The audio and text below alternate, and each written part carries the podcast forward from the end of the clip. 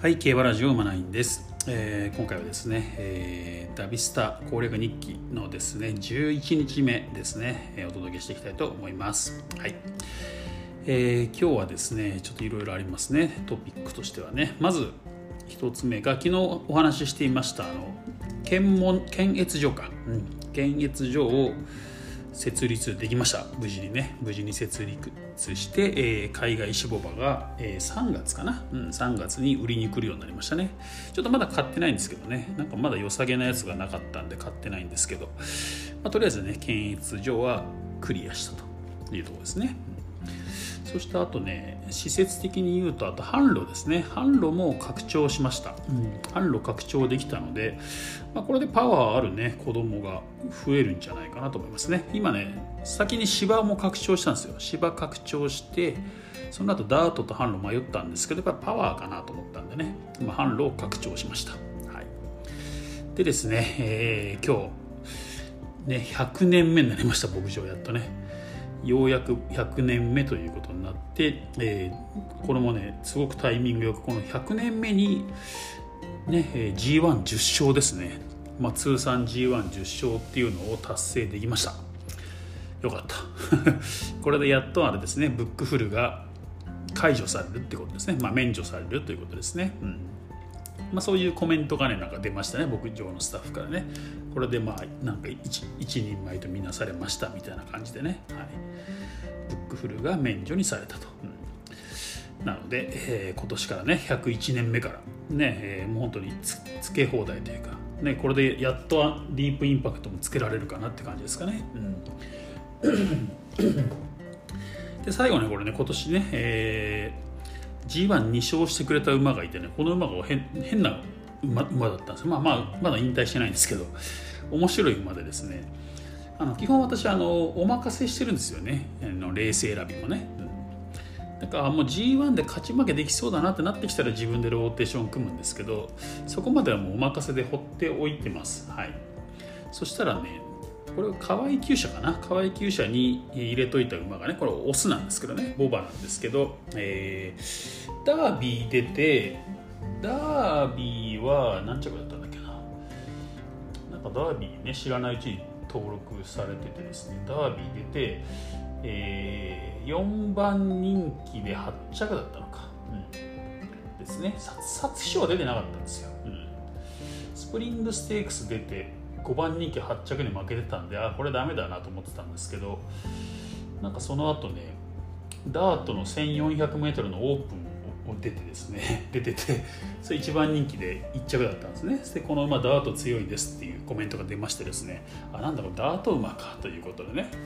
じゃあまあね、まあ、まだその3歳の春とかダートレースなんてほとんどないのでまあまあ秋以降だなと思ってたんですけど。そしたらダービーね河合河合さんは結構ね、えー登録してきますからねダービーとかね。でダービー出てて。でも人気が4番人気って上がっててね4番人気で8着だったんですよ、そしたらねその翌月にね、えー宝塚記念にですね。なんか出ててですねすげえなっていうすげえスケジュールすげえローテーションだなって感じですけどね。宝塚記念出て、えーなんとね2番人気になってね2着だったんですよ。すごくないですかこれ。ダービーで8着に負けてる馬がね宝塚記念で2番人気で2着になるなんてあんまないですよね。だから多分夏にな6月から夏になったんですかね多分ね。それで多分ここでまたちょっと成長したんでしょうね多分ね、うん、キャップが外れたっていうかね多分そんな感じだと思います、はい、なのであれ？これダート馬のくせにスピード芝もいけるなと思ってですね。って思ったんですけどその後またすぐね函館記念に出てですねこれ一番人気だったけど5着に負けたんですよね。なのでやっぱダートだなということで、えー砂田砂田厩舎ねダートが得意な砂田厩舎に転球させ転球させました。ダートどんどん使ってってほしかったね。でその後えっ、とまあねまあ、ちょいちょい使ってなんか菊花賞は登録されててこれも2番人気だったんですけど15着に負けたんですね、まあ、長すぎますみたいな。でその後にチャンピオンズカップ出ました G1 ね。でこれ2番人気になったんですけど3着に負けたと。いやなんかちょっと G1 ちょっと手の届,、ね、届かない馬だなと思ったんですけどえっ、ー、とね5歳になって5歳4歳か。4歳になってえー、そこからね本格的にちょっとダートを目指そうということで東海ステークス1番人気1着。その後フェブラリーステークスね出たら1番人気で勝ったんですね1着、芝もいけんじゃない本格化したかなと思って芝もいけんじゃないかなと思ってその後ね大阪杯ね、えー、芝 2000mG1 出たんですけど2番人気で8着と。いやなんかねダーッと強くなってきたんで芝は弱くなっちゃったかなと思ってね。でまたほっといて、えー、ほっといたらですねなんか今度ね CBC 賞ですね。CBC 賞芝 1200m 出てこれまた一番人気で1着で勝ってるんですよ。あれってスピードもやっぱりあるのかみたいになってですね、でじゃあちょっと秋頑張ろうとね。ちょっともう秋今度こそチャンピオンズカップ勝ちたいなと思ってたんで1回放牧出して、えー、帰ってきてですね、えー、ダートシリウスステークスか。ダート戦ダート 2000m これ一番人気1着。でその後ちょっとね、えー、チャンピオンズカップまで間空きます。んでマイルチャンピオンシップに出たんですよ、うん、そしたらなんと一番人気になって1着で勝ちました、はい、すごいですよね。ここまででね、えーと、12345 5連勝したんですね。5連勝しました、はい、でチャンピオンズカップ出たんですけど一番人気になったんですけどこれはなんか負けちゃいました。なんかね落鉄したみたいですね。スタート直後落鉄みたいな感じで2着に負けてしまいました。で年明けて今5歳になったっていうね、まあ、そんな状況ですね、うん、何月入社？入級だ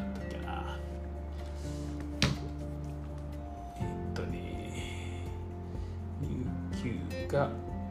うんと7月だ。7月1週の入級なんですね。なので、まあ、もうちょっといけるかなと思うんですけどね。でももう早ければもうちょっと成長止まっててもおかしくないかなって感じかな、うん。ただこのまま足元に不安があるだけどタフなんですよ、ねだからでも使いタフだからすぐ回復しちゃうんですよね。だからバンバンこうレースで使ってくれてるんですけど、まあ、骨折とかはせずにねここまでこれでよかったなって感じですね。25戦11勝ということで、はい。まあ、この馬のおかげでですねえーねままあ、もうちょっと何日かかかるかなと思ってたんですけどね。G110 勝、ね、G110 勝になって、えーね、やっとここからちょっとね強い馬作り目指せるかなって感じになってきましたね外国ね守護馬も変えますしね。だ牝馬どうしようかなって感じですよね。ちょっとねさすがにもう今ね6代7代目ぐらいになってきたんですよ牝馬がね。自家製のねこう台重ねしてきて。でねやっぱりねちょっとね弱くなってきてますねなんかね、うん、まあ行き行き詰まってるっていうのありますけどね。なんかつけれる守護馬も減ってきてるっていうのもありますしね、うん。なんかねそうそう。強い馬はこうやってポツポツ出るんですけど全体的になんか弱くなってきてる感じがするんですよね。うん、いうのがあるのでまあちょっとね牝馬も新しいのを買ってきてねちょっとまた新しい血を育てていこうかなと思ってますね。まあ、今回はねあのねシーザリオですよね。見心のままにっていうのとあともう一つあのアーモンドアイね、えー、アーモンドアイ。不採地不採地ペガサスでしたっけね、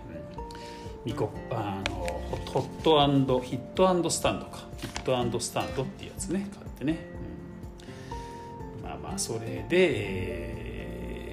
ね、この2つの品あの品品系をね育ててきてねちょっと2つ同時に今やっちゃったからねよく分かんなくなっちゃったとこあったんですけどねなので今回1回これ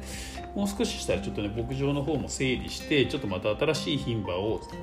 ね育てていきたいなという感じかな品系をね。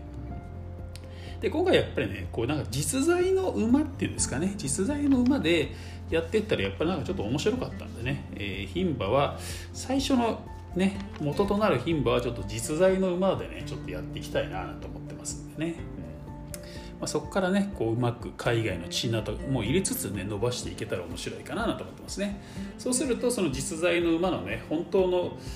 ね、レースの話とかね、まあ、そういう話もできますよね、まあ、シーザリオの回なんかねそういう話させていただいたんですけどね、まあ、そうすると、ね、リアルで使える血統の知識っていうのも増えていくと思いますんでね、うん。まあ、聞いている皆さんにもね役に立つかなという思いますんで、はい。まあ、そんな感じでちょっとまた明日からね、えー、やっていきたいなと思ってます。でちょっとね競馬の方はね今日昼間ね配信したんですけどねジュベナイルフィリーズね、まあ、残念ながらちょっと外れてしまったんですけどこのあのレース解雇に関してまた明日詳しくね、えー、撮りたいと思います。明日ねちょっと関係者のコメントとかね多分出揃ってそれを見てちょっとレースビデオをね何回か見直してですね、えー、本当に強い馬はどの馬なんだ。次回狙えるのはどの馬なんだっていうねいうところを踏まえてレース解雇ねしていきたいなと思ってます。ということで今回は以上です。また次回お会いしましょう。